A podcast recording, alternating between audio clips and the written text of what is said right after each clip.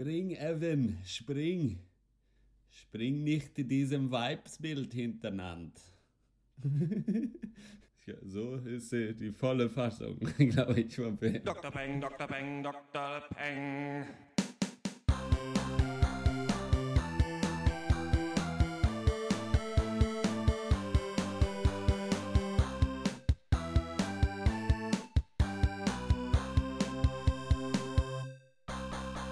Hallo und herzlich willkommen zum 45. Pencast von drpeng.de Pop und Geist, Hashtag Deutschlands bester Filmcast. Heute reden wir über das Horror-Liebesfilm-Crossover Spring, das dänische Familiendrama Silent Heart und die verdammt erfolgreiche Netflix-Serie House of Cards mit Kevin Spacey. Vielleicht fragt sich der geneigte Hörer, was sind das denn für komische Filme? Ja, das fragen wir uns auch, aber da kommen wir gleich zu. Mein Name ist äh, Dr. Schwarz und wie immer rede ich mit Dr. Eck, Schönen guten Tag. äh, Dr. Snips Hallo. und Dr. Loco. Hallo. Ja, was sind das für komische Filme, fragt man sich auch, wenn man guckt, was gerade so ins Kino kommt. Der Nanny, Home, ein spektakulärer Trip, Mara und der Feuerbringer, Best Exotic, Marigold Hotel 2, Baden-Württemberg von oben und natürlich nicht zu vergessen der Scorpions-Film. Also, äh, wir sind ja äh, schon seit langer Zeit dafür bekannt, gute Filme zu besprechen. Diese Woche sieht so ein bisschen äh, so lala aus, aber nicht nur seit langer Zeit, sondern seit einem Jahr jetzt. Der äh, Podcast wird ähm, beim Erscheinen am nächsten Tag, also am 5. April wird er ein Jahr alt und seit einem Jahr sitzen wir jetzt schon hier und Ihr reden über dürft uns aktuelle gerne Filme. gratulieren. Ihr dürft uns gerne natürlich gratulieren. Ähm, Ja, also mich erreichen auch gerade im Live-Ticker ein Haufen Nachrichten. Danke, Leute. Danke. Danke. Schade, dass wir nicht live sind. das äh, Hashtag ist äh, Hashtag ähm, äh, Jubiläums-Pencast Nummer 45 Spring Silent Night House of Cards Film des Monats. Falls darüber jemand reden will. Genau, das Falls habe ich gar nicht das angesprochen. Heute geht es natürlich auch um äh, den Film des Monats. Wollt ihr uns noch, wollen wir uns noch ganz kurz feiern? Habt ihr noch was Feierliches zu sagen? Eine feierliche Äh, ich Ansprache? möchte noch mir sagen, also ich fand es sehr, ich sehr schön mit euch. Äh, ähm, lass mal noch ein bisschen weitermachen. Vielleicht so zwei, drei Casts noch. Ich denke, dann reicht's. Oder Aber- mal wissen, so Ja. ohne Nummer. Nee, schön war es, wie immer. Äh, ne, wir- Ja, und wir feiern uns dann natürlich beim 50. nochmal richtig und dann werden wir uns vielleicht auch was äh, Besonderes einfallen lassen ja, zu der ja. Occasion. Äh, wir fangen an mit den Film-News. Was äh, Besonderes haben sich auch äh, die Macher von Walking Dead und Transformers einfallen lassen. Diese äh, Sachen kriegen nämlich Spin-Offs. Äh, super schrecklich natürlich. Spin-Off zu The Walking Dead wird ganz originellerweise Fear The Walking Dead heißen. Gibt schon so einen kleinen Teaser, der schon wieder so hammer-schlecht gefilmt ist, wie The Walking Dead auch an sich. Sieht ganz schrecklich aus. Und Transformers, ja, hat Paramount gesagt, will man jetzt noch mehr Filme rausbringen. Und unsere Meinung zu den Transformers-Filmen haben wir ja im Transformers-Cast gehört. Für mich ja wirklich, äh, finde ich, muss man fast den vierten Transformers-Film gucken, weil er so schlecht ist wie noch nichts, was ich äh, Ja. jemals gesehen habe. ja, ist schon hartes Brot, aber äh, ja, Money Talks, ne, was willst du machen? So, äh, Ja, einer der erfolgreichsten Filme des letzten Jahres und ähm, ja, das ist ja gerade so gang und gäbe, ne? Spin-off-Sequels und so weiter zu Ja. allem möglichen Scheiß zu machen. Wer immer noch ganz originelle Filme macht, wie wir ja eigentlich finden, ist äh, Jake Gyllenhaal und da ist jetzt der Trailer zu Southpaw draußen. Das ist der nächste Film von ihm nach Nightcrawler und für Nightcrawler hat er sich ja super runtergehungert und da hatte man ja damals schon dieses Preview-Bild gesehen, dass er jetzt so ein aufgepumpter Boxer ist. Wie hat euch das gefallen? Gar nicht, muss ich sagen. Das sah ganz schrecklich aus. A, nach dem Standard-Sportdrama und B, nach den schlechtesten anderen Drama-Elementen. Seine Frau stirbt und er will seine Tochter zurückhaben. Und natürlich läuft es dann darauf hinaus, dass er seine Tochter nur zurückkriegt, wenn er einen Boxkampf gewinnt. Und da bin ich dann auf jeden Fall sofort raus, weil also so eine Scheiße muss ich mir nicht geben. Und dann spielt 50 Cent auch noch irgendwie einen Anwalt. Und äh, nee, also das, das, das geht nicht, meiner Meinung nach. Och, ich, äh, ja, ja, klar, klingt so vielleicht erstmal blöd, aber mh, ich werde ihn mir angucken, weil ähm, ich finde so ein, so weiß ich nicht, ja, ach, wie das immer so ist, das ist so ein bisschen so Guilty Pleasure-mäßig, weil manchmal ist es schon so ein Sportdrama, ein gutes auch ganz geil, obwohl ich überhaupt kein Fan des Genres bin. Aber zum Beispiel, ich weiß nicht, ob ihr äh, irgendwie Warrior gesehen habt mit äh, Tom Hardy. Äh, der, war zum ja Beispiel super auch, der war zum Beispiel auch relativ okay. Und ähm, weiß nicht, das und Oder war das The Fighter? Es gibt auch The Fighter mit Christian Bale und Fand ich aber Mark auch gut. Wahlberg. muss ich Okay. sagen. Ja. Das ist derselbe war gut, Film, ja. ne? Fand ich auch.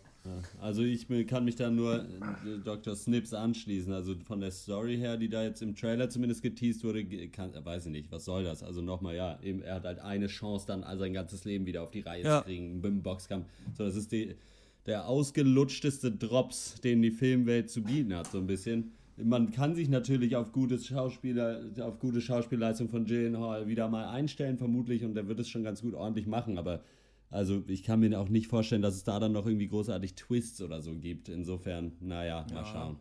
Da war ja auch dann wieder Forrest Whitaker und alle möglichen Leute. Nee, war es er? Wie heißt der? Äh, Ja, doch, der doch. mit dem hängenden Auge? Ja. Roger Whittaker. Genau, der war auch. Äh, Karl Dahl meinst du, glaube ich. genau.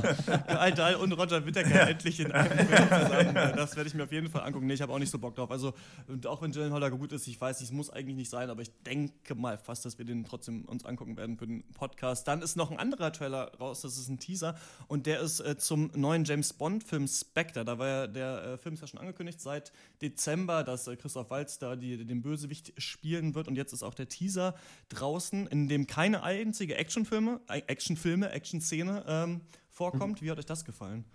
Den fand ich gut, muss ich sagen, den Trailer. Eben gerade wegen diesem Understatement, dass auf die Action verzichtet wird, aber deswegen mehr so eine subtile Geschichte aufgebaut wird, so ein bisschen eine, eine klassisch, klassischere Spionagegeschichte, als jetzt irgendwie es irgendwie Quantum of Solace war. Und äh, das hat mir sehr, sehr gut gefallen, die ruhigen Töne, die da angeschlagen wurden. Ja, ich finde es auch, ich bin auch ein Fan von äh, Daniel Craig als James Bond und bin froh, dass es da jetzt nochmal noch einen gibt. War ja auch irgendwie nicht ganz klar. Ich verfolge das nicht so richtig, aber war nicht ganz klar, ob er das nochmal macht, oder? Ähm, Oder genau, ich weiß nicht, also nicht. ich glaube, Idris Elba war auch im Gespräch und sowas. Also ich glaube, das Ja. war klar, dass er jetzt diesen Film macht. Ich weiß nicht genau, wie es beim nächsten ist, aber ich Okay. tippe eigentlich den wahrscheinlich Nö, wird er aber also machen ich freue mich auf so. jeden Fall auf noch einen James Bond mit ihm und äh, ich denke, das sah auch ganz okay aus. Bin nicht Riesenfan der Christoph Waltz Entscheidung als Bösewicht, aber der wird das schon like sehen. Ja, absolut. Ähm, ich freue mich auch drauf, bin auch äh, riesen Bond-Fan, also auch von den alten Filmen und kam mit der, mit der Transition zu Daniel Craig und so ein bisschen moderneren Tönen, aber gut klar und äh, bin auf jeden Fall äh, ja, in freudiger Erwartung. Ich bin ja auch jetzt so ein bisschen James Bond-Fan geworden, dadurch, dass ich diesen Podcast äh, James Bonding mir anhöre. Da sind halt zwei Typen, die über jeden äh, James Bond-Film halt reden, die absoluten Bond-Nerds sind und halt auch alle möglichen James Bond-Memorabilia haben und irgendwelche Anzüge, die er hat und irgendwelche Uhren und so ein Scheiß und jedes Auto da kennen. Geil. Und ähm, das ist ja ganz cool. Jetzt ist der, also ich weiß nicht, ob es cool ist, dass da jemand gestorben ist, aber der Typ, der die Rechte hatte zu dieser Organisation Spectre, der ist gestorben und da gab es so einen Streit. Deswegen haben sie irgendwann mal Never Say Never Again gemacht. Das ist ein Film, der nicht in der offiziellen James Bond-Timeline mit drin ist, wo, wo sie nochmal ähm, Sean Connery rausgeholt haben und quasi nochmal Ah, ja. Thunderball geremaked haben, weil, die, weil eine andere Firma jetzt die Rechte hatte quasi. Und jetzt hat quasi Ah. Eon, die immer die Bond-Filme machen, haben wieder die Rechte zu Spectre, deswegen heißt der Film so. Und es ist ganz cool, dass halt James Bond jetzt wieder so ein bisschen oldschool halt gegen so eine Organisation, die aus den Schatten halt irgendwie agiert, Ja. äh, kämpfen muss. Und es ist noch nicht ganz klar, halt Blofeld ist eben eigentlich der Bösewicht da und es ist nicht ganz klar, ob das Wald ist oder ob sie jetzt versuchen, wen anders halt als diesen Bösewicht zu etablieren. Ja. Und ähm, das ist ganz ganz cool und ganz smart, dass sie so ein bisschen auf die Wurzeln zurückgehen, aber halt irgendwie anders. Und ich finde auch ganz witzig, Achso, dass und halt das ist ja, Hm? ist ja auch der erste jetzt, wo dann wieder Miss Moneypenny quasi richtig am Start Genau, ist. also diese, Ja. diese ähm, Casino Royale, Quantum of Solace und Skyfall waren quasi so- wie so eine Trilogie, in der erst Genau. die, die normale James Bond-Welt eigentlich dargestellt wurde, wie sie jetzt ist. Also dass M da in diesem Office ist, Moneypenny davor sitzt und so weiter. Und ähm, das finde ich so ganz cool, dass sie da wieder hingehen. Ja. Das ist auch ganz witzig, wenn du halt alte Filme anguckst, dass Spectre halt in so einem super 60s-mäßigen Auf jeden, das ist futuristischen. Ding so rumsitzt. Und jetzt sitzen sie aber in dem Film in so einem ganz altehrwürdigen Haus aus wie so ein Museum. Also man sieht schon so ein bisschen, was der Style ist. Und ich finde halt cool, dass sie sich so auf diesem James Bond-Ding halt auch so ausruhen. Also die wissen halt, wie geil Leute James Bond finden. Deswegen wird nur ganz leicht so xylophonmäßig das Theme angespielt und sowas und halt Ja. so aufgebaut, wie es halt ein Teaser machen sollte. Ich ja. muss ja auch sagen, ich würde mich darauf freuen, wenn die es äh, hinkriegen würden, so ein bisschen diesen Flair von den alten Filmen wieder einzufangen. Also ohne jetzt vielleicht komplett zurückzugehen, aber was ich ja gerade mochte an, diesen, an den alten Bond-Filmen, dass du halt immer das Gefühl hast, du sitzt in der Lobby von einem, von einem Fünf-Sterne-Hotel, weil es immer so ein Ja. bisschen gemütlich ist und alles irgendwie stylisch, irgendwelche Gentlemen, die halt irgendwelche, die halt irgendwie mit teuren Uhren durch die Gegend rennen, halt irgendwelche äh, albernen, äh, ge- gewieften Gespräche führen mit hübschen Frauen. Ich finde das herrlich, ich finde das super. Ja. Und äh, können sie gerne, könnten sie meinetwegen gerne machen. Also, Ich denke auch, dass sie irgendwas in die Richtung versuchen werden, James Bond ein bisschen mehr wie den alten äh, zu machen, aber trotzdem die Action vielleicht ganz rot zu machen. Ja. Irgendwie sowas, glaube ich, werden die sich schon einfallen lassen. Aber ich habe da Bock drauf. Ich finde, da sind halt seit Casino Royale eigentlich die richtigen Leute dran, die das irgendwie wieder interessant Ja. machen und halt Ja. genau für die jetzige Zeit irgendwie ganz gut aufgebürstet haben. auf jeden Fall. Dann äh, kommen wir zum ersten Thema dieses Podcasts und das ist Spring.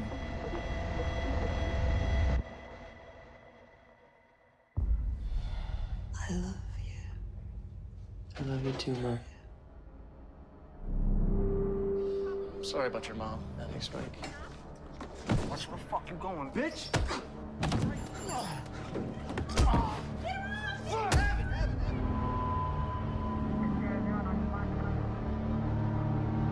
Get out of town, Evan. Can I get a flight somewhere? Anywhere. Actually, hold on a second. Should I go to Italy? What?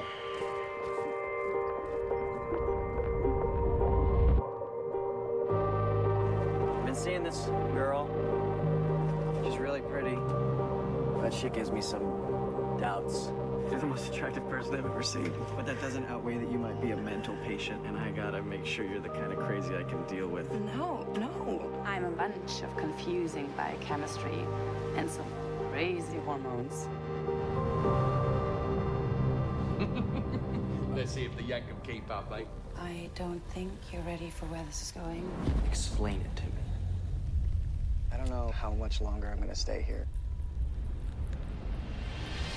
In der äh, Indie-Horror-Romanze Spring äh, von den Regisseuren Justin Benson und Aaron Moorhead äh, treffen wir Evan, gespielt von Lou Taylor Pucci, einen Mitzwanziger ohne wirkliche Perspektive. Und äh, nachdem seine Mutter stirbt und er nach einer durchzechten Nacht in ein Handgemenge verwickelt wird, beschließt er sich spontan, seine sieben Sachen zu packen und nach Italien zu fliegen, um de den Konsequenzen zu entfliehen.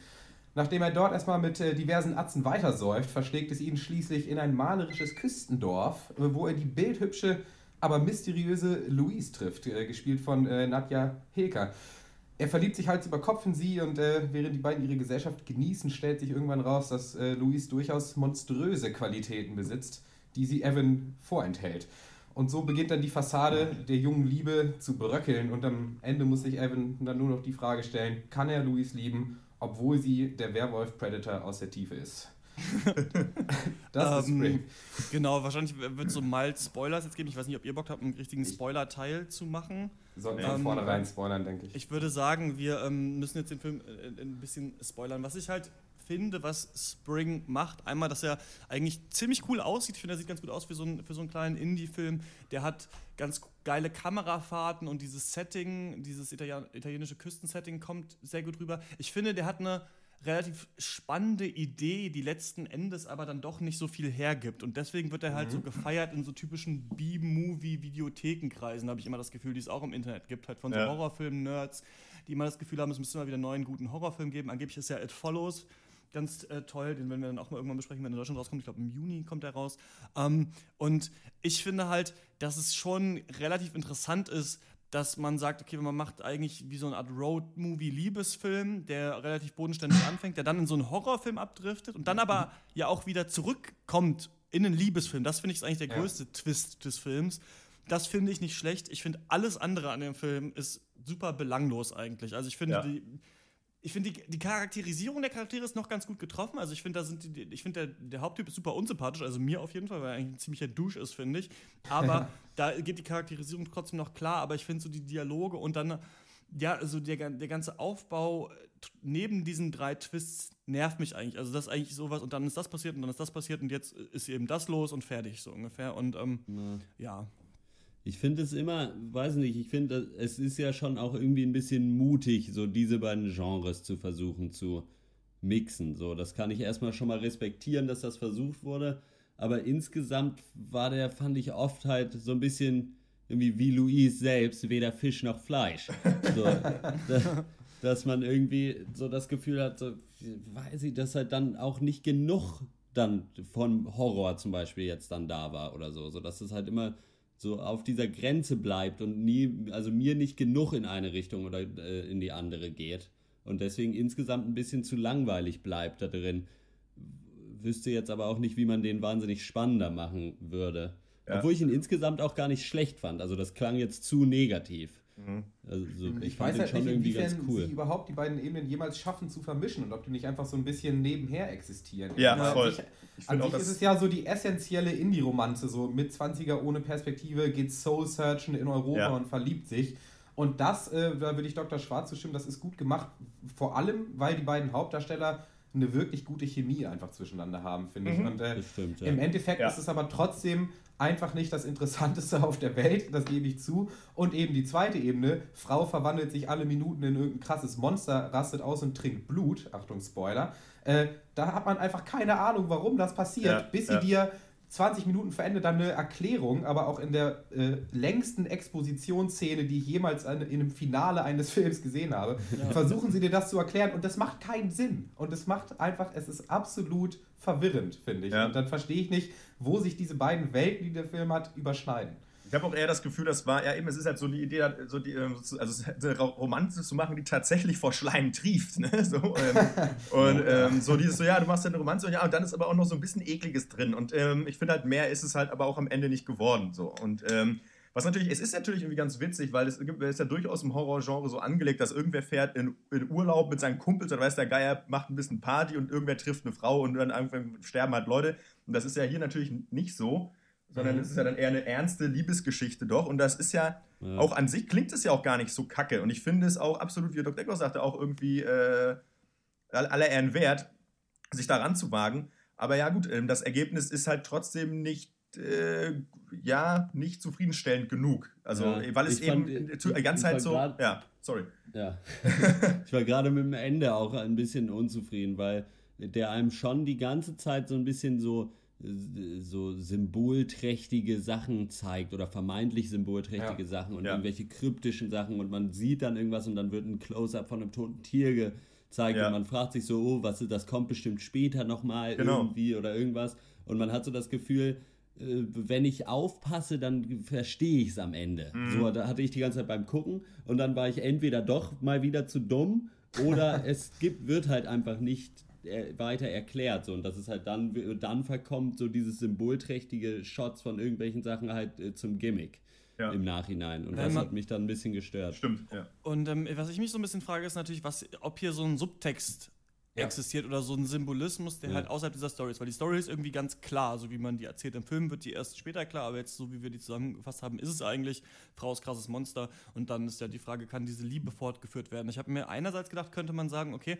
es geht ja so ein bisschen darum, dass man sich in so einer Urlaubsromanze verliebt und dass äh, sie aber dann ja eine relativ starke Rolle einnimmt und sagt, okay, aber ich will, ich liebe dich nicht. Und er versucht sie ja, Ja. so ein bisschen davon zu überzeugen. Aber wie er sie da versucht zu überzeugen, ist irgendwie so needy. Also ich finde, in, in, in amerikanischen sagt man so trying too hard. dass es schon echt super eklig eigentlich ist, finde ich, wie er sich da irgendwie so hinter sie dann reinhängt und immer so, ja, aber komm und ich liebe dich so doll und äh, äh, und sie sagt so, ja, Digga, nee, aber ich habe eigentlich keinen Bock.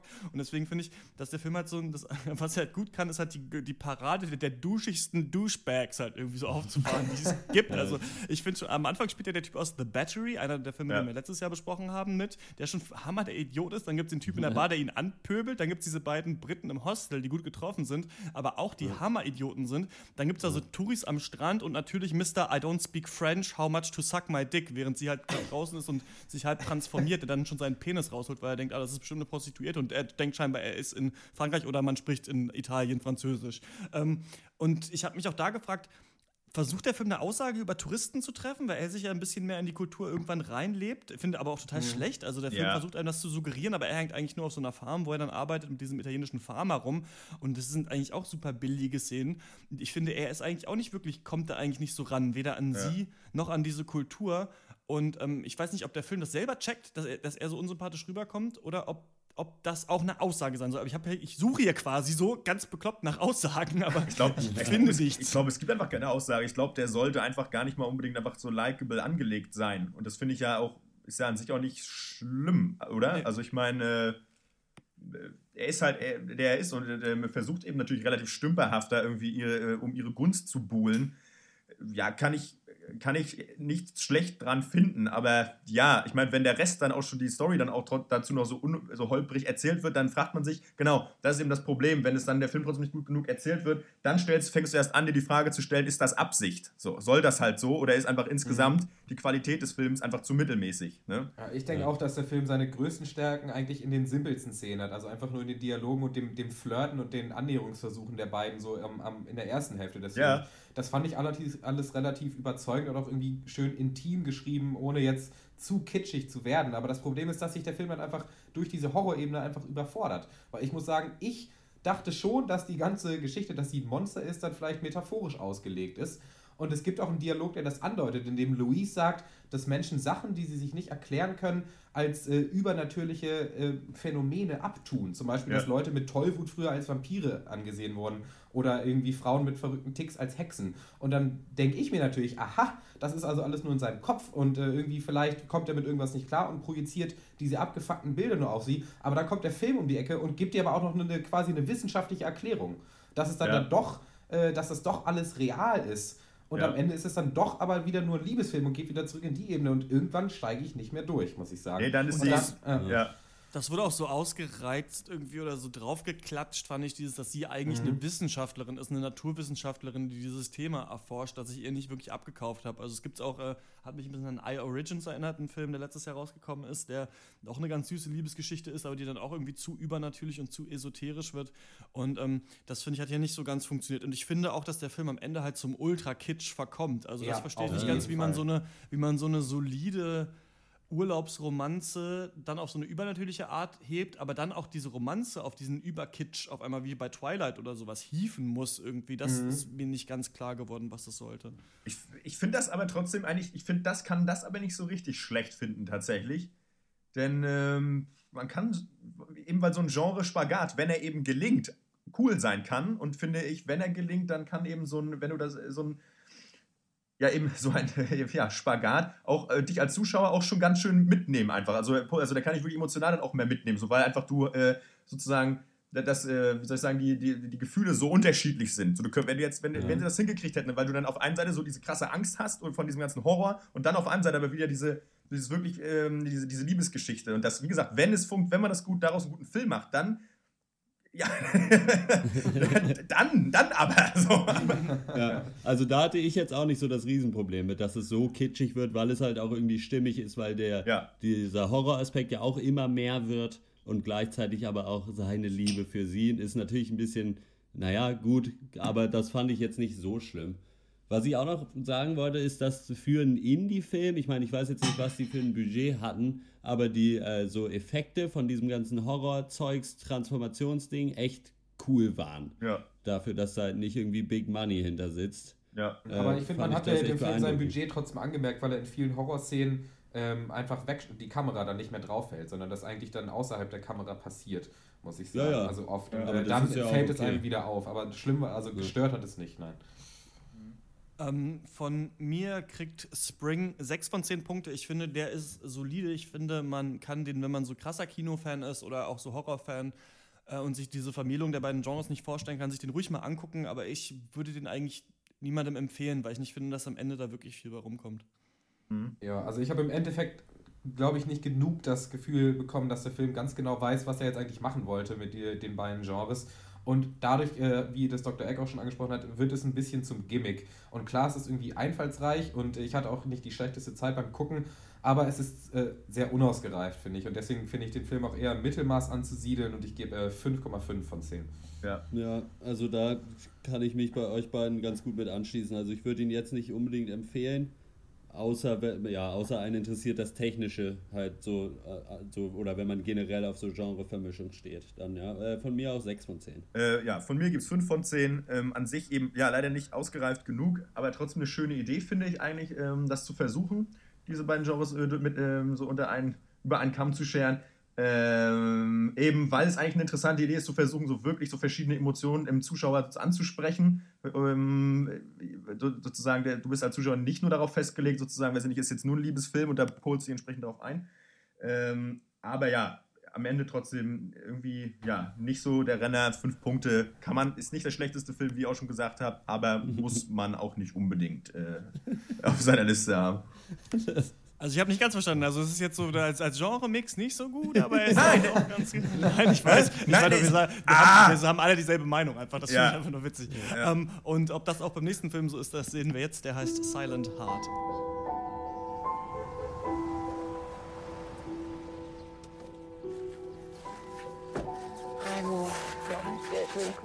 Vi vidste ikke lige, hvad vi skulle. Nej, hvad skal man lige tage med til sådan en fest som den her? Prøv at hvis du fortryder, så skriver vi igen.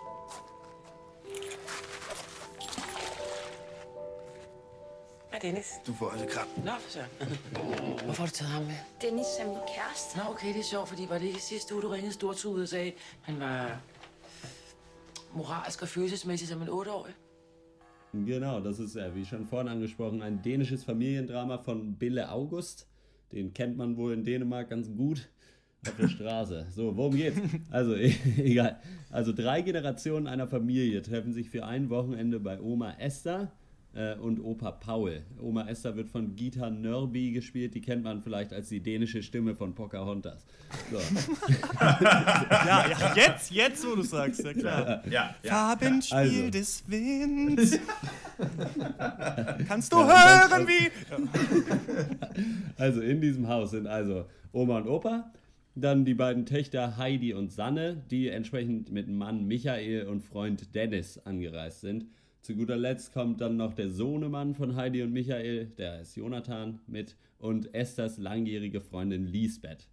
So, diese kommen also alle an und dann äh, relativ bald erfahren wir dann, dass äh, die Oma Esther an ALS erkrankt ist und äh, sich vor einigen Monaten schon mit der Familie zusammen äh, geeinigt hat oder entschieden hat, sich nach diesem Wochenende das Leben zu nehmen, um äh, quasi in Würde zu sterben, bevor sie ganz paralysiert wird und äh, dann quasi so verkommt. Äh, und die wollen jetzt also nochmal als Familie ein schönes Wochenende quasi zusammen erleben. Und äh, im Laufe des Films folgen wir dieser Familie dann also durch dieses Wochenende und stellen fest, dass nicht alle mit der Entscheidung so richtig ihren Frieden gefunden haben. Und äh, ja, konntet ihr damit was anfangen oder? Ähm, hochinteressantes Setup, finde ich. Also wirklich geil eigentlich, aber insgesamt mit zu viel Schwächen in der Umsetzung, als dass ich den Film irgendwie als mehr als nur gut bezeichnen könnte. Und eigentlich äh, ziehen sich für mich die Stärken und Schwächen durch alle Aspekte des Films. Also das Setting, das war zwar, also das ist ein altes Landhaus, sehr simpel, sehr effektiv ähm, und so eine gewisse Enge, die da erzeugt wurde, einfach dadurch, dass so eine Vielzahl von Charakteren in diesem Haus sind, das Ja. war alles sehr gut. Allerdings kriegst du dann zwischendurch auch so Sachen wie lange Kameraeinstellungen auf tickende Uhren. Und das fand ich dann wieder so billig. So, ja, die Zeit läuft ab, wir haben es verstanden, du musst mir nicht eine Uhr zeigen, die tickt. Und äh, das, ja, weiß ich nicht, aber sagt ihr doch erstmal eure Äh, ich- Grundmeinung. Für mich, ich fand, das war, für mich war es eher ein relativ generisches so äh, Sterbehilfedrama, das mit schwachem Skript und ziemlich stereotypen Charakter, Charakterblaupausen irgendwie aufwartet, aber wenigstens schmackvoll gefilmt ist. Ähm, großartiger Mehrwert für mich aber absolut nicht vorhanden. Ähm, man nimmt sich halt ein ziemlich schweres Thema oder kann auch, wenn es um Tod und Krankheit geht, das ist, nimmt, äh, lässt einen nie richtig kalt. Aber wenn da, aber, aber inhaltlich ist da trotzdem halt nicht, ist da halt kein Mehrwert zu finden. Es ist an sich eigentlich nur ein Tränendrüsendrücker. Und äh, ja, aber das war's. Und das ist, äh, war für mich nicht genug. Ich finde, äh, dass der Film eigentlich vieles, was er versucht, eigentlich doch ganz gut hinbekommt, aber am Ende wirklich auch die Frage ist, so, was soll ich jetzt wirklich mit diesem Film? Ähm, das hat man öfter, finde ich, wenn man so, wie wie du es angesprochen hast, so Krankheitsdramen hat, also Sachen, Ja. die irgendwie ein schweres Problem ansprechen, die sind natürlich dann an sich schon Ja. schwer. Und dann kann man natürlich an sich sagen, das ist ein verdammt intelligenter Film, das ist ein verdammt wichtiger Film. Sagen viele Leute, ich würde es ein bisschen Depri-Film für die ganze Familie nennen.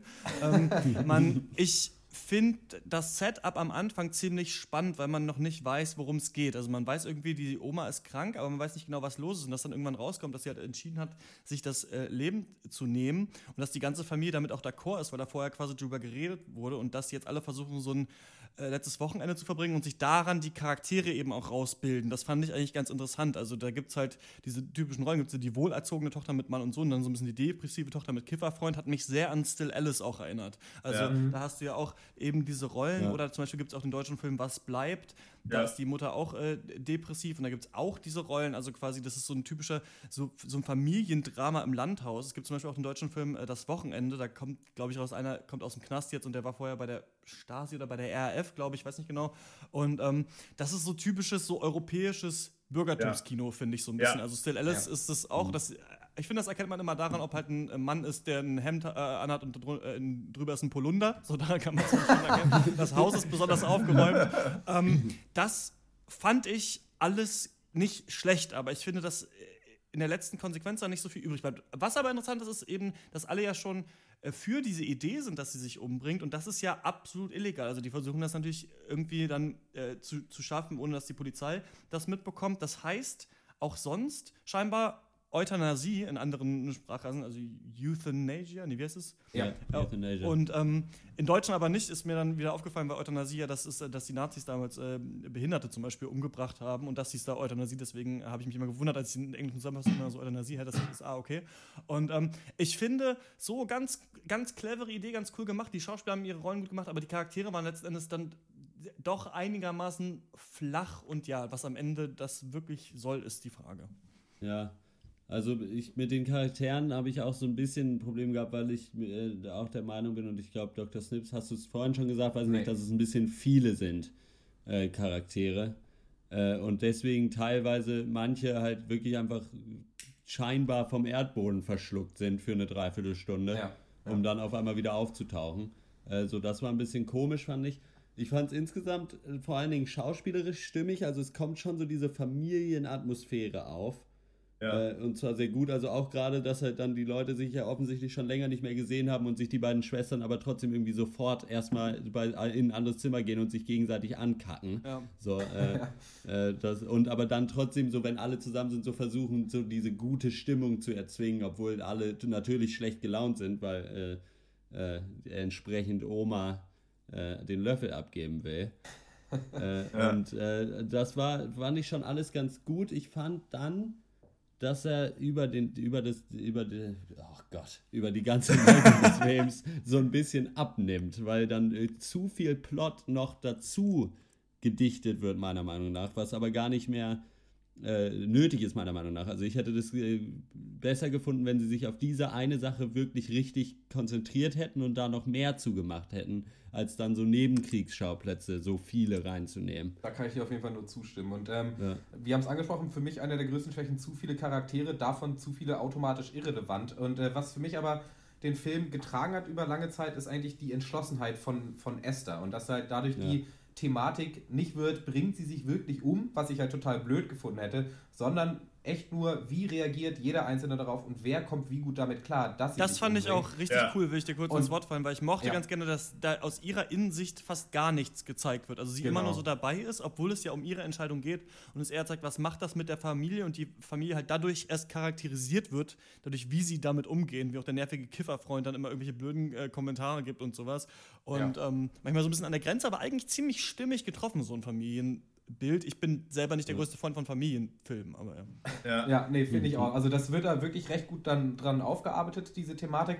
Aber dann für mich wieder die allergrößte Schwäche, die auch äh, Dr. Eck kurz angerissen hat. Der Film lässt es dann fallen, diese Thematik. Wer bewältigt das Ganze wie gut? Und Ja. klatscht dir dann stattdessen die letzte halbe Stunde oder noch ein bisschen länger den nervigsten Zeitplot der Welt auf den Teller. Nämlich, hatte ihr Mann vielleicht eine Affäre? Oh Gott, wie schlimm. Ja. Das ändert ja alles. Sagen wir es ihr, sagen wir es ihr nicht. Das ist mir doch völlig Wumpe so. Die ganze Auflösung der, äh, wie das dann enden wird mit dieser Affärengeschichte, das siehst du A, so, sofort kommen, oder ich zumindest, und B, ist es irrelevant. Und man hatte das Gefühl, dass der Film nicht genug Vertrauen in die eigene Thematik hatte, Ja. äh, dass sie den kompletten Film Ja. über die ganze Länge tragen kann.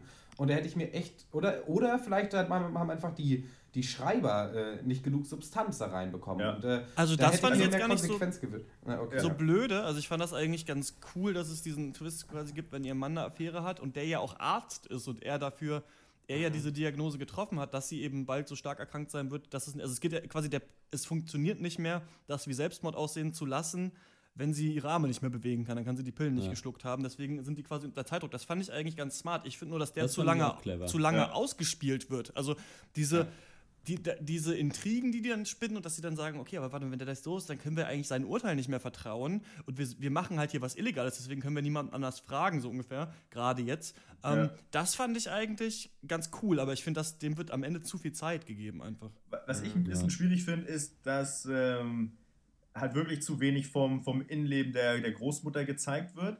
Ich weiß selber, ich finde das manchmal nervig, wenn das dann auch wiederum zu viel betrieben wird, aber dadurch kann man das Ganze sich zu gemütlich angucken, weil die Person, um die es geht, die quasi Selbstmord begehen soll, für die ist es ja okay, weißt du? Und dadurch ist der Rest aber, finde ich, auch genauso, äh, ist es einfach zu, ja, ist einfach so zu comforting einfach alles. So, und das im Zusammenhang mit der, mit der netten skandinavischen Optik ist dann doch einfach so, ja, ja, ne? So, ist dann halt so. Und ich finde, das wäre eigentlich noch spannender gewesen, weil, ich- weil ich finde das Setting an sich cool und ich finde es auch eigentlich geil, dass ähm, das eigentlich so angelegt ist, so ja, die Familie, das weiß auch jeder und da ist jetzt auch keiner per se, hat da irgendwie großartig Stress mit. Ähm, außer natürlich, dass es eine schlimme Sache ist und keiner möchte, dass die Großmutter stirbt, aber es ist sozusagen, es wird jetzt nicht nochmal, also der Konsens ist aber festgelegt schon mal. Das finde ich an sich gut. Aber Das finde ich auch, das fand ich echt auch super. Das ist mir dann irgendwann auch aufgefallen, dass halt das nicht, weil theoretisch kannst du das auch in die ersten 20 Minuten Ja. vom Film hauen, wie sie zwei, drei Monate vorher mit dieser Entscheidung machen. Das finde ich auch ganz schön, dass man da so vor, wie die Familie auch halt vor verendete Tatsachen jetzt dann zu diesem Wochenende anreist, quasi, Ja. und sich da halt ein Bild von irgendwie machen Und muss. da So. fand ich auch ganz clever, dass das Kind halt so Mr. Exposi Exposition war, dem sie halt erklären dann, warum das so ist. Der halt noch nicht Ja. genau weiß, was los ist. Das fand ich da eigentlich ganz Ja. clever gelöst, Ja. so dass du irgendwie, dass der Opa sich dann mal hinsetzt mit dem Enkel und halt mal erzählt, okay, das ist so und dann checkst du als Zuschauer genau, was die Geschichte war, ohne dass es dir krass doll aufs Brot geschmiert wird. Ähm, ich äh, jetzt, ich hätte dem glaube ich weniger aber jetzt gebe ich es halt hat doch sieben von zehn, weil ich es doch von der Idee und von der schauspielerischen Umsetzung und von der Familiencharakterisierung eigentlich doch ziemlich stark finde, aber es ist für mich dann kein besonderer Film genug, um ihn weiter zu empfehlen. Aber ich finde, so was sie da machen wollten, haben sie eigentlich dann doch ganz gut geschafft. Ähm, ja, ich bin mir eigentlich ziemlich sicher, dass das Sterbehilfe und Selbstmord an sich als Thema tiefgründig genug ist, um nicht dann noch so, also so habe ich zumindest sie wahrgenommen, so Soap-Opera-Versatzstücke da noch äh, beansprucht werden müssen, nur damit irgendwie das Finale dramatischer wird, hatte ich so das Gefühl. Das hat mich geärgert. Ja. Trotzdem viele gute Performances und es war schön unkitschig und schön würdevoll eigentlich alles gehandelt. Ja. Ähm, trotzdem würde ich dem Film nur 6,5 geben. Ähm, von mir gibt es 6 von 10. Ähm, ja, ja, reicht eigentlich. Mehr sage ich dazu nicht. So. es ist, Ja, also ich fand ihn vor allen Dingen schauspielerisch äh, sehr schön und äh, fand es interessant. Ende ein bisschen zu sehr vom Thema abgekommen, aber ich fand ihn trotzdem gut. Äh, ich gebe mal sieben, siebeneinhalb von zehn. Bei äh, Spring und bei Silent Heart kann man sich nicht sicher sein, ob die jemals hier ins Kino kommen, sind aber auf so Video-on-Demand-Plattformen im Internet verfügbar. Wenn ihr euch die da anguckt und Meinung dazu habt, dann schreibt uns diese Meinung bitte an drpeng at Also gmail.com. besser als der Nanny sind sie vermutlich beide. Das glaube ich auch. Und damit gehen wir in eine kurze Pause. Diese Woche kommt die Musik mit freundlicher Genehmigung von Maler und Singer-Songwriter Peter Peak. Die Lieder kommen vom Album Cut Out the Dying Stuff. Der Künstler tourt gerade durch Frankreich und Spanien und spielt am 18. April in der Nachtigall in Köln auch ein Konzert. Bitte auch auf Facebook liken. Peter Peak.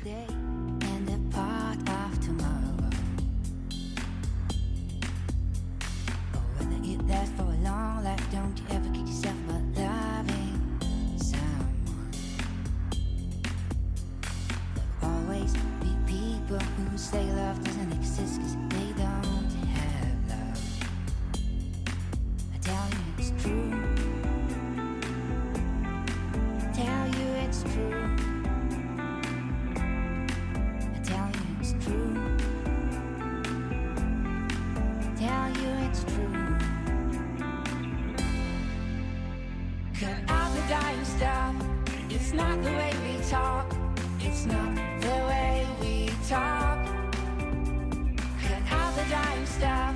It's not the way we talk.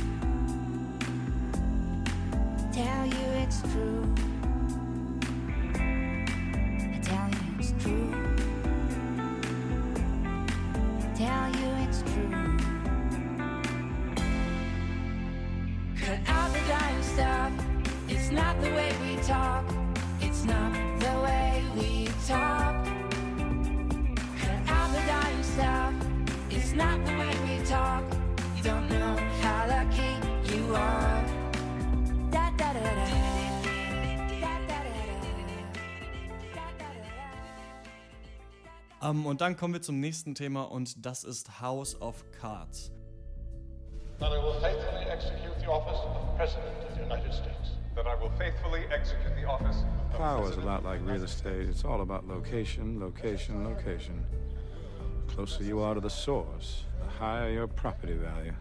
Centuries from now, when people watch this footage, who will they see smiling just at the edge of the frame? So help me God. Congratulations. This is going to be a big year for us.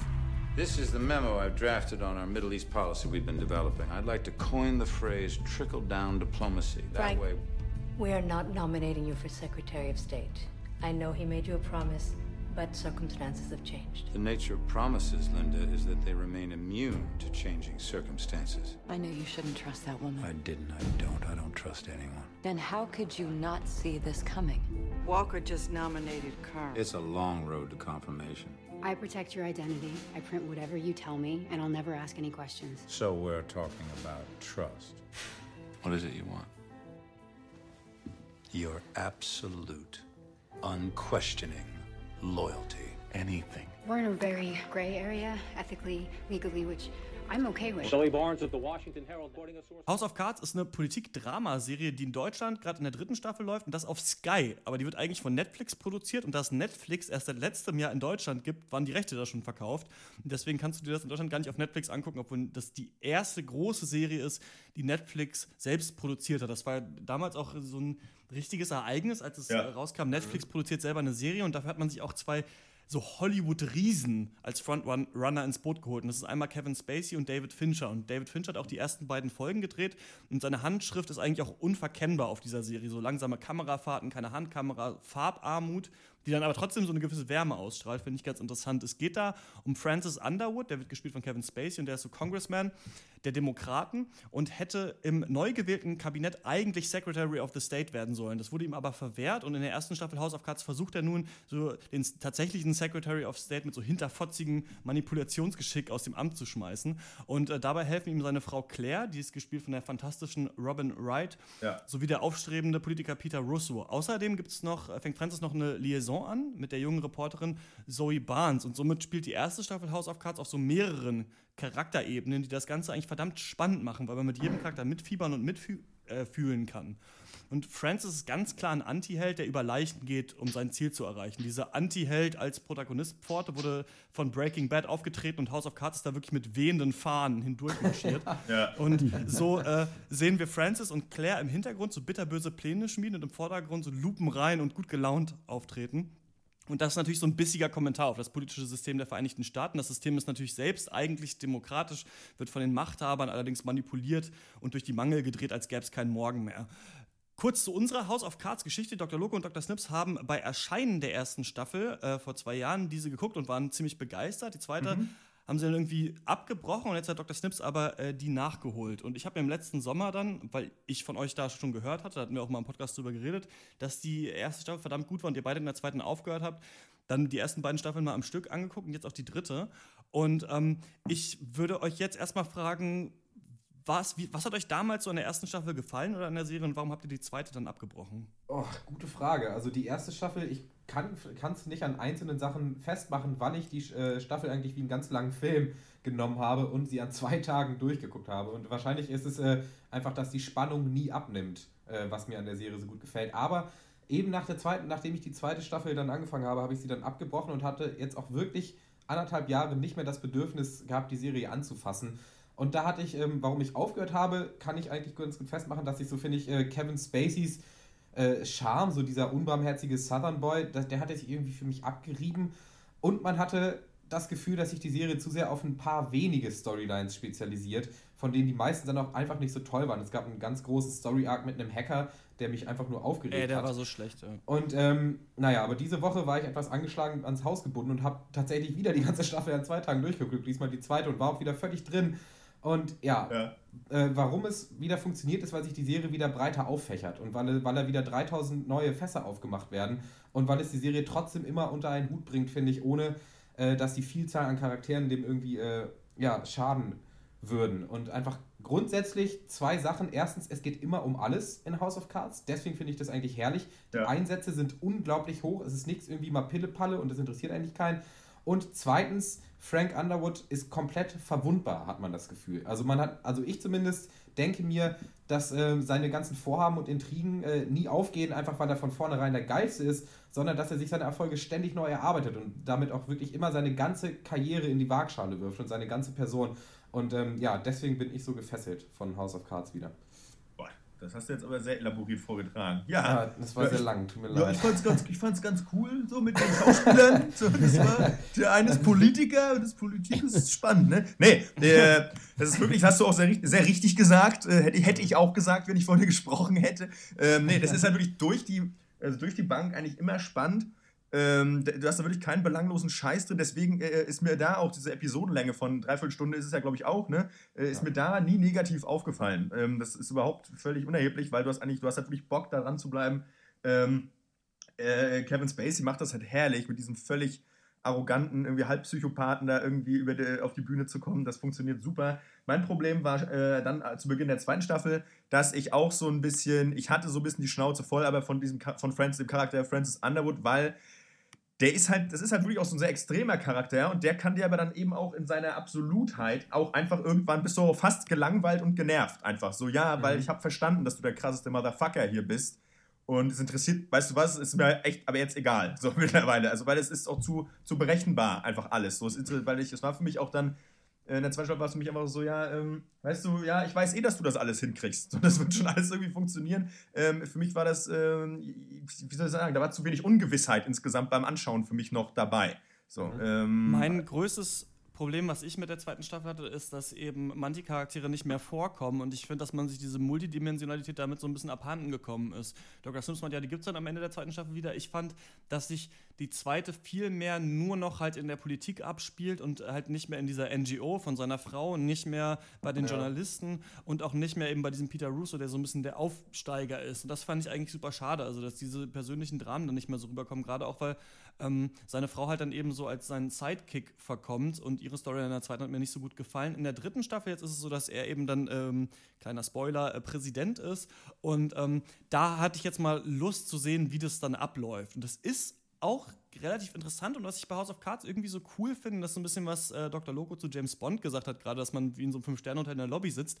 Ich finde, das sieht alles so krass hochwertig aus. Das ja, ist ja, unglaublich. Das ist, also ja, die, die Geschwindigkeit der Serie ist so super langsam. Ich meine, das Intro ist anderthalb Minuten lang und äh, das äh, muss, muss ich immer wegskippen dann, aber trotzdem finde ich schon geil, wie das eigentlich anfängt. Du siehst nur so Bilder von Washington im Zeitraffer und diese ganz langsame Musik, die so ein bisschen bedrohlich ist, aber auch so total episch und wirklich, hier geht es um Macht, hier geht es um Leute, die haben verdammt viel Macht und versuchen ja. irgendwie diese Macht zu erhalten. Und das muss halt die ganze Zeit durch Reden und durch Auftreten gemacht werden. Und wenn Francis Underwood sich halt mit Leuten trifft, dann siehst du richtig, hier steht jetzt was auf dem Spiel und er muss es irgendwie schaffen, halt die zu überzeugen. Und er redet halt mit denen manchmal nett, manchmal überzeugend, manchmal total hart. Und du weißt aber in ihm drin, es geht ihm nur darum, seine eigene Macht und die von Claire zu erhalten. Ja. Und ähm, das finde ich ganz cool. Ich mag auch total gerne deren Chemie, also von Claire und Francis. Die ist auch, darum geht es auch noch ein bisschen mehr in der jetzigen Staffel, wo sie ja dann First Lady ist und so ein bisschen die Frage ist, okay, wir, wir haben halt zusammen an dem gearbeitet, weil die schustern sich natürlich zu, auch so ihre Deals immer zu, aber mhm. irgendwie fühlt sie sich da nicht äh, machtvoll genug. Und das finde ich auch verdammt interessant, weil ja. halt, ähm, die, die, wie, wie, die beiden, die respektieren sich halt so stark und das ist auch so eine Liebe, aber die ist nicht so eine blumige Liebe, sondern so ein absoluter Respekt und so ein, sich so in die Macht des anderen zu verlieben. Das finde ich ziemlich interessant. Für mich auch einer der spannendsten Aspekte ist gut, dass du es nochmal sagst, also wirklich die Beziehung ähm, von den beiden einfach. Also der, das ist schon eine ganz besondere, die man so auch oft noch nicht gesehen hat in der Serienfilmlandschaft, oder ich zumindest nicht. Und ähm, absolut, also äh, ja, auch für mich ein wichtiger Bestandteil. Ne? Ja. Ja, und da muss ich auch sagen, für mich eine der größeren Schwächen, zumindest jetzt bis Ende der zweiten Staffel, dass Claire Underwood einfach für mich kriminell unterbenutzt ist in dieser Serie. Mhm. Und äh, ich hatte das Gefühl, gerade in der zweiten Staffel, dass sie selbst in ihren eigenen Subplots nicht mal mehr so richtig die Hauptrolle spielt. Und äh, da hätte man viel mehr mit ihr machen können. Und außer, dass sie verdammt smarte Anzüge trägt, äh, Kleider trägt natürlich und irgendwie keine Emotionen zeigt, gab es da nicht mehr so viel zu holen. Aber insgesamt, wie du es auch schon angesprochen hast, sind die Production Values einfach so unglaublich hoch von dieser Serie. Und aber nicht nur sie, auch die Schauspieler, finde ich, setzen ja. den Standard für Fernsehserien. Weil ja. da ist keiner, fällt da irgendwie negativ raus. Nichts ist irgendwie overacted, meiner Meinung nach. Und äh, ja, ähm, und warum ich es auch trotzdem noch interessant fand, obwohl es sich sehr viel nur noch um Politik dreht und nicht mehr um persönliche Schicksale, ist einfach, dass diese äh, politische Landschaft einfach so riesig ist. Also und ja, du hast ja. so viele Charaktere und die sind alle unterschiedlich, finde ich. Und diese die sind ja. alle ausgearbeitet. Die wurden alle wirklich zu echten Menschen gemacht und nicht einfach nur zu der ist Minister und der ist ein anderer Minister und jetzt hast du zwei. Äh, also so, das, also gerade diese Flut der richtig guten Nebencharaktere äh, macht es für mich einfach zu einer absolut unterhaltenden Serie. Und was ich auch super interessant finde, ist halt, wie House of Cards dann auch immer versucht, aktuelles politisches Geschehen halt ähm, zu kommentieren. In der jetzigen mhm. Staffel ist es halt so, dass es viel um äh, Putin geht. Der heißt, glaube ich, Petrov da in der Serie. Und da gibt es auch ah, viele ja. so Treffen zwischen den beiden halt, was ja jetzt gerade auch wichtig ist. Dann ähm, macht Francis Underwood so ein Projekt, America Works heißt es, wo er quasi so diesen Fund ähm, heißt der Public Re Relief Fund oder sowas. Das ist der Fund, der quasi, wenn eine Katastrophe kommt, ja, also wenn ein Hurricane Mhm. kommt oder sowas, dann muss der benutzt werden. Er schafft es halt, den abzugreifen, um dieses Arbeitsprogramm umzusetzen, um halt Leute Arbeit zu bringen, weil er halt weiß, bald ist wieder Wahl und er ist ja nur durch einen Trick eigentlich Präsident geworden und er muss jetzt quasi wieder für diese Wahl arbeiten. Ja. Es ist interessant, wie man ihn halt regieren sieht, aber gleichzeitig auch Wahlkampf machen. Drone Strikes gibt es noch, dann kommt Feminismus vor, Pussy Riot haben einen Auftritt ähm, und äh, eben diese US-Wahlen. Ich finde es im House of Cards so interessant, dass ich immer das Gefühl habe, bei so 70 Prozent der Sachen, ich raffe nicht ganz, was hier gerade politisch Ja, äh, passiert. Was aber cool ist, weil ich dadurch das Gefühl habe, so, es ist tatsächlich authentisch, weil ich in der US-Politik, da bin ich ja auch nicht so stark drin. Ab und zu gibt es aber das Gegenteil, wo ich so denke, okay, das ist jetzt gerade so billig, das kann nicht sein. Also das, das raffe ich gerade. Das kann irgendwie dann nicht stimmen, so, weißt du? Also, das habe ich manchmal, manchmal so das Gefühl. Das einzige Problem, was ich halt habe mit der dritten Staffel House of Cards, ist, ich finde relativ viele Folgen. Zwölf Folgen sind relativ viel. Ich finde, man könnte es ein bisschen kürzen, man könnte das ein bisschen äh, stringenter machen und auch, es gab bei den letzten Staffeln halt immer so einen Endpunkt, bei dem er war. Vizepräsident, Präsident und jetzt ist, hört es halt relativ so mitten in dieser Wahl, nicht in der richtigen Wahl auf, sondern zum Kandidaten der Demokraten auf. Und da merkt man so ein bisschen, dass sie das jetzt halt noch ausreizen wollen. Langsam finde ich eigentlich, könnte man das mal zu einem Ende bringen und Kevin Spacey wieder auch äh, in, in normalen Filmen einfach äh, begutachten. Denn ich finde, so langsam ist das Setting ein bisschen ausgereizt. Außerdem noch ähm, finde Ja. ich, äh, was House of Cards damals ja gemacht hat, da hast du es auch auf Dr. Peng, als es rausgekommen ist, äh, Dr. Snips war noch ganz, ganz Mhm. an den Anfängen ähm, Ja. im Artikel beschrieben. Das hat ja angefangen damit, mit diesem Trend, den Netflix ja immer macht, das ist alle Folgen auf einmal zu releasen. Also es kommt nicht jede Ja. Woche eine Folge, sondern Netflix hat alle auf einmal. Und ich finde so ein bisschen, dieses Binge-Watching funktioniert bei House of Cards schon, weil man hier halt immer so ein bisschen reingezogen wird. Aber letzten Endes halte ich das oft eigentlich für nicht so die beste Art, so eine Serie zu gucken. Also für mich ist die Serie absolut suchtbar, muss ich sagen. Äh, weiß ich nicht. Also ich glaube, für mich hat es das damals auch so ein bisschen gerettet, da nicht jede Woche drauf warten zu müssen, sondern eigentlich, dass man immer sofort weiß, wie es weitergeht. Und ich äh, finde, finde, die eignet sich sehr gut zum Binge-Watchen. Die, die eignet sich auf jeden Fall gut. Mein, ich habe aber auch, stehe aber auch dem so ein bisschen gespalten gegenüber zu dieser äh, sofortigen, kompletten Verfügbarkeit, weil ich finde, dass dadurch sich manche Sachen auch entwerten. Also Ja. manchmal ist es gut, wenn du Sachen, äh, äh, Sachen einfach sacken lassen kannst. Zum Beispiel wie True Detective wäre, glaube ich, echt Perlen vor die Säule gewesen, wenn du darüber nicht nochmal ein bisschen hättest reflektieren können. Ja. Ähm, und äh, deswegen bin ich da auch so ein bisschen, auch, auch, auch wenn suchtbar, wie du sagtest, ähm, stehe ich dem auch ein bisschen kritisch gegenüber. Ja, also ähm, genau, was ich noch äh, cool finde, ist äh, dieser Typ, ähm, Michael Kelly spielt Doug Stamper und das ist so ein bisschen die rechte Hand von Kevin Spacey. Den wollte ich noch mal erwähnen, weil ich ihn auch fantastisch finde in seiner Rolle. Und ja, bei House of Cards ist einfach so geil, dass man weiß, okay, das Problem gibt es jetzt und jetzt wird Politik gemacht und jetzt geht's los halt. Und dann werden halt Ja. richtig dreckige Methoden benutzt. Da werden, weiß ich nicht, die Kinder von einer anderen äh, Kandidatin in einer öffentlichen Rede auf einmal angegriffen, weil es gerade cool ist. Dann wird alles wieder revidiert und du siehst so richtig, wie Kevin Spacey unglaublich intelligent, aber unglaublich arschlochmäßig einfach immer daran arbeitet, diese Macht zu erhalten. Und das alleine macht schon Spaß, das mal zu gucken. Also House of Cards kann ich wirklich mal empfehlen, jemandem, der jetzt so ein bisschen intrigued ist und der vielleicht Bock hat, sich das anzusehen. Ähm, da macht man nichts mit falsch. Ich finde aber, dass die Serie so ein bisschen auch mit den äh, Plots von Claire sich ausgereizt hat. Denn zum Beispiel den Twist von Season 3 konnte ich jetzt, konnte man so sechs Folgen gegen den Wind riechen und dann war er auch nur so halb abgemildert da, aber es war schon genau der. Und äh, das fand ich so ein bisschen, ja, so ein bisschen stringentere Erzählung wäre ganz schön, aber trotzdem einfach toll zum Ansehen. Ja. Okay. Dann kommen wir zum nächsten Thema und das ist der Film des Monats. Wir wählen mal wieder den Film des Monats jetzt im April, aber weil wir im März nur vier Sachen geguckt haben, haben wir jetzt noch Silent Heart und Spring, was wir uns da eingeheimst haben, weiß ich auch nicht so genau, mit aufgenommen in die Liste und ähm, ihr drei könnt jetzt Punkte vergeben. Ich natürlich auch, habe sie hier schon notiert. Was euer Film des Monats ist, noch mal kurz zur Aufzählung, was es da gab. Es gab äh, John Wick, Keanu Reeves bringt ganz viele russische Mobster um. Black Sea, Jude Law ist mit ganz vielen russischen Mobstern unterwegs und lenkt ein U-Boot, um Nazi-Gold zu suchen. ähm, Song of the Sea ist ein animierter irischer Film über ein Mädchen, das auch gleichzeitig eine Robbe ist und irgendwie ihre Familie retten muss und so weiter und so fort. A Most Violent Year ist ein Gangsterfilm, der kein richtiger Gangsterfilm äh, sein möchte und dann noch Spring und Silent Heart von heute. Ihr gibt für den besten Film sechs Punkte, dann 4, 3, 2, 1, 0, damit eine Gap ist zwischen 1 und 2 und damit Dr. Eck äh, die Möglichkeit hat, 0 Punkte zu vergeben für einen Film.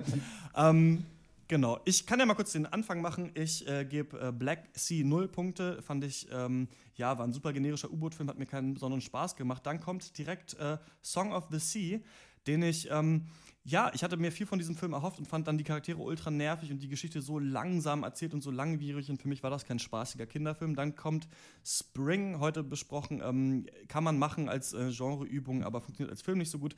Danach Silent Heart, eine ganz äh, interessante Thematik. Dann John Wick, ein schöner Actionfilm, der einen aber dann doch ein bisschen kalt lässt. Und dann tatsächlich bei mir auf eins der von euch verhasste A Most Violent Year, wo ich die ähm, Idee und die Umsetzung wirklich noch ganz interessant fand. Ja, das ist mal eine Liste von Filmen. Äh, normalerweise ist es immer im, beim Film, Film des Monats, weil steht man entweder vor dem Problem, man hat nicht genug hohe Punkte zu vergeben äh, oder nicht genug niedrige, weil es zu viele gute oder zu viele schlechte Filme gibt. Hier ist es, ich hätte ganz gerne jedem Film drei Punkte gegeben. so nach dem Motto, weil die alle so mittelmäßig waren. Äh, null Punkte kriegt aber auch, die kann Jude Law äh, aus dem Ozean fischen. mit seinem, seinem U-Boot. Black Sea. Äh, Black Sea, null Punkte. Dann äh, ein Punkt äh, gibt es für ein Most Violent Year.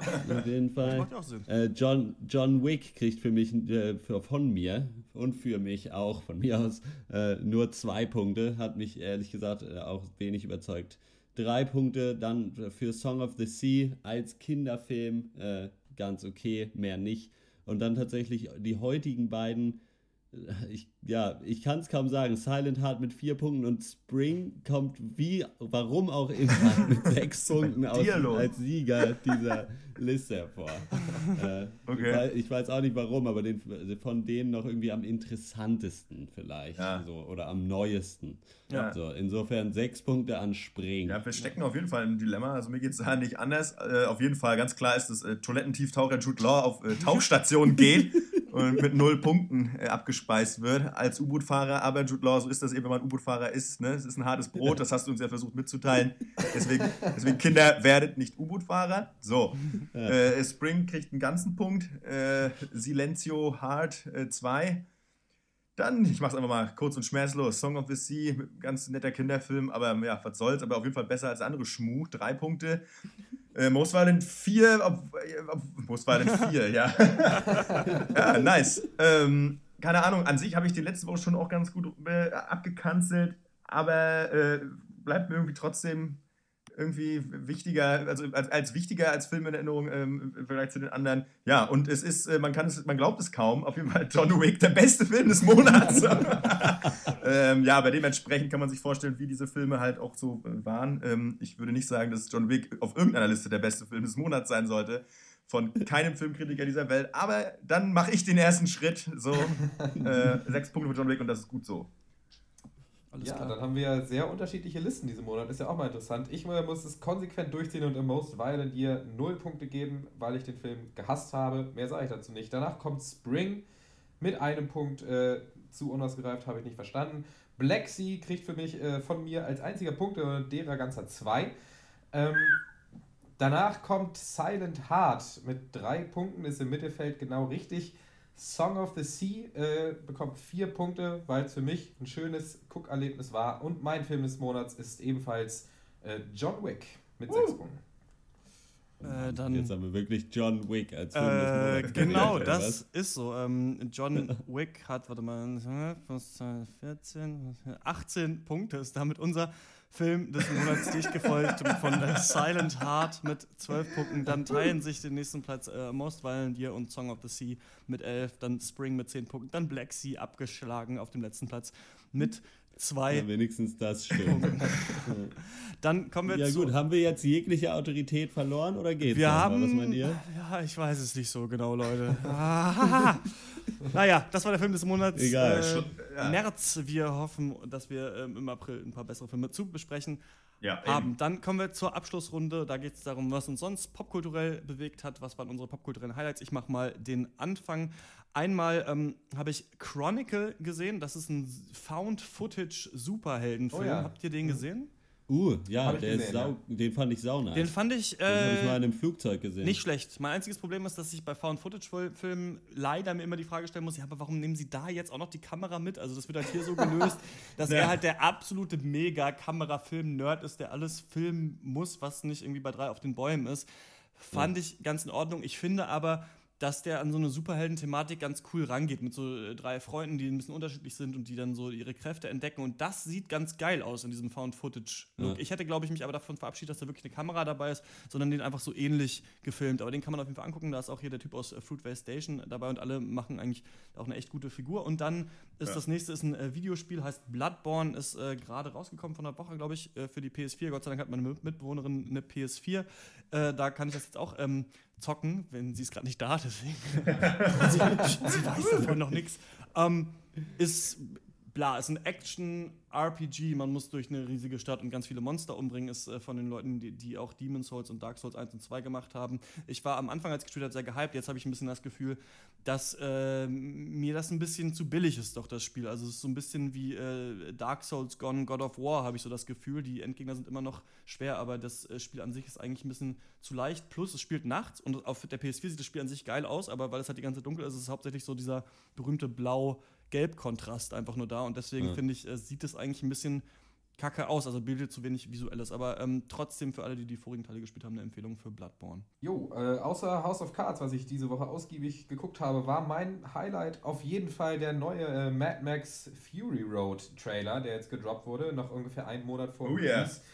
Und äh, da kann ich euch sagen, da möchte man wieder 16 sein. Das ist einfach die krasseste 2 Minuten Hype-Maschine, die da an den Start gebracht wurde in diesen Trailern. Und äh, ja, also die übertrieben visuelle Fucked-Upheit in den buntesten Farben, Adrenalin pur. Und ja, Mad Max ist ja einfach so der postapokalyptische Wüstenwahnsinn mit ganz viel Blut äh, und, und Action und schnellen Karren. Und äh, ja, finde ich herrlich. Und auf den Film äh, warte ich sehnsüchtig. Ja, den machen wir auch krass. Ich habe da auch richtig Bock drauf jetzt mittlerweile. Am Anfang Ja, war ich ja ich nicht hab so da auf richtig Bock Trailer drauf. hatte ich auch Lust. Ich hoffe nur, dass es nicht irgendwie PG-13 ist und dann. Nee, er hat noch ein R-Rating gekriegt jetzt. Sollte Ah, super. PG-13 werden, aber dann haben sie sich gedacht, komm, das können wir den Leuten nicht antun und haben ihm doch noch ein R-Rating gegeben. Ja, und so wird es sein. Oh, da, ich, da hoffe ich aber auch wirklich, dass das keine Enttäuschung wird, weil äh, ich bin da auf jeden Fall äh, auch gut gehypt, was das angeht. Da haben die Trailer schon ihre volle Wirkung auch bei mir entfesseln können. Wollen wir mal hoffen, dass sie nicht schon zu viel Pulver verschossen haben in den Trailern. Aber es sieht ja danach aus, als hätten sie genug. Ja, das sieht so aus, Also, ja. Ja, ja. Ähm, äh, popkulturelles Highlight nicht, aber trotzdem popkulturell. Ähm, ich habe mir die letzte Staffel von Sons of äh, Anarchy gegeben und ähm, habe mir die halt echt in so einem richtig schmerzvollen Marathon gegeben. Schmerzvoll, weil, äh, keine Ahnung, mich hat eigentlich schon Sons of Anarchy, die die hat mich die sechste Staffel schon nicht mehr interessiert. Und das ist auch wirklich mit Ansage die letzte Serie mit einer Spielzeit von 45 Minuten pro Episode, beziehungsweise bis zu 70 Minuten bei Sons of Anarchy, die ich mir in meinem Leben angucken werde. ähm, und äh, das ist natürlich auch ganz besonders schrecklich bei Serien, bei denen die Charaktere flach sind, äh, äh, einfach nur aus irgendwelchen Shovi-Bikern bestehen, die halt irgendwie äh, saufen, rauchen, Motorrad fahren und irgendwelche dummen Pläne aushacken, die dann auch funktionieren, weil aber offensichtlich, ähm, weiß ich nicht, es hat nie einer einfach mal einen Wachdienst, der irgendwo sagt, nee, da kommt ihr jetzt nicht rein. So, ich glaube, das ist echt so das Hauptding, weshalb diese Leute überhaupt nicht in der ersten Staffel schon alle verreckt sind. Ähm, aber äh, ja, ich bin froh, dass ich es zu Ende gebracht habe. Ich bin froh, dass Peggy Bundy da endlich gestorben ist, dann auch mal am Ende. Ähm, es wurde Zeit, es war wirklich eine Qual. Ähm, guckt euch Sons of Anarchy, glaube ich, wirklich nicht an. Also, das ist wirklich mein popkulturelles Highlight diese Woche, dass ich guten Gewissens sagen kann, das ist wirklich äh, irgendwie, irgendwie wirklich vertane Zeit. Ich habe es ja damals angefangen, weil ich ja schon Fan bin von so Gangstergeschichten und auch mit diesem Biker-Setting an sich klarkam. Aber ähm, ja, aber irgendwie fehlt hier wirklich die Tiefe, hier fehlen wirklich mal die Charaktere, dass man immer wirklich abgeht, was ist mit denen eigentlich los, außer dass sie halt irgendwie, äh, irgendwie Macker sind. Äh, Das passiert halt leider nicht über die ganze äh, Spieldauer nicht und ähm, ja, deswegen, also wirklich ganz maues Kino und ähm, ja, gut, so ist das eben manchmal im Leben, ne? Ist eben so, ne? Kannst nichts machen. manchmal ist es Auf das Motorrad und Ja, ab in ich den hab- Sonnenuntergang. Jetzt reicht's. So, jetzt bin ich mal dran, auch mal. Du hast doch gar nichts geguckt, halt die Fresse, was ist los? Natürlich. Ich habe nach äh, langer Abstinenz äh, mich mal wieder an ein paar Folgen Workaholics rangetraut. Was ist das denn? Oha. Das ist äh, so eine amerikanische Comedy, äh, so drei College-Freunde eigentlich, die nach dem College einfach in ihrem Frat-Haus geblieben sind. Alle anderen sind weg und die zu dritt in so einem Callcenter arbeiten und im Grunde genommen dann irgendwelche verrückten Sachen erleben. Also es ist eine Komödie, Co- Comedy-Sendung. Hammer, hammer, hammer stumpf. Aber zumindest die ersten beiden Staffeln waren wirklich sehr witzig. Die dritte war so mittel, aber irgendwie haben sie jetzt wohl, also ich bin jetzt in der vierten, mittlerweile läuft, glaube ich, die fünfte. Und nach der dritten muss irgendwas passiert sein, dass sie irgendwie gemerkt haben, okay, es ist eh egal, was wir machen. so, und seitdem sind diese Plots von den einzelnen Serien halt in keinster Weise mehr an die Realität gebunden. So, also ob das finanziell für die möglich wäre oder was auch immer, was da passiert. Und die rasten da jetzt völlig aus quasi, was äh, so ein bisschen sehr Hit or Miss ist. So, also teilweise sind Folgen wirklich witzig und andere sind halt einfach richtig kacke. Und ja, das funktioniert halt darüber, dass die drei halt Idioten sind, sich aber selber für wahnsinnig Tollheit und cool halten und aber die größten Loser halt einfach sind. Äh, Kenne ich ja. noch vier Leute. also, das ist, das ist aber, das ist eine, eine, Fol- äh, eine Serie, da kann man sich eine Folge angucken und dann kann man äh, erkennen, ob, ob, ob das was für einen ist oder nicht. Und wenn das so ein bisschen was für einen ist, dann ist das was hervorragend ist mit 20 Minuten, was man irgendwann mal kurz dazwischen schieben kann, wenn man wirklich nichts Besseres zu tun hat. Fällt mir auch noch was ein. Ja. Wow, das. für ein, das soll, du solltest so einen Award haben, den man auf das DVD-Cover draufkleben kann. Irgendwie. Also man kann sich mal eine angucken und dann ist es manchmal ganz okay, für, aber auch nur 20 Minuten. Also die größte Stärke der Serie ist, dass sie nur 20 Minuten lang ist. okay. Das ist mittlerweile auch ein äh, Qualitätsurteil, nachdem man es so gefeiert hat, dass Serien jetzt länger sind. Ja. Ähm, damit war's das mit ein Jahr Pankers, dem 45. Pankers. Wir hören uns am 46. Äh, wieder und wir wissen mal wieder nicht, was wir da für Themen besprechen, weil äh, ja Filmflaute gerade ist. Also müssen wir uns immer so ein bisschen zusammenklauben kurz davor. Ähm, Wir können ja auch, wir nehmen auch Vorschläge natürlich entgegen. wir nehmen natürlich Publikum. auch Vorschläge entgegen, Ja, auch gerne. coole Bands, die hier mal spielen sind und auch natürlich für eure Meinung zu den Filmen. Die äh, können wir auch im nächsten Cast besprechen. Alles das an drpeng.gmail.com. Damit hören wir uns im nächsten Cast wieder. Bis dann. Im Jawohl. nächsten Jahr quasi. Deep Ciao. You shoot me on the highest high. You are my love. You are my love. And I walk out like a lone rainbow. I your thoughts a while. I miss you, oh, how much I miss you. I guess it makes you smile.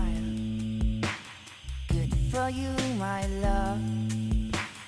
Your faces play like the snow. That hair colors sprinkle.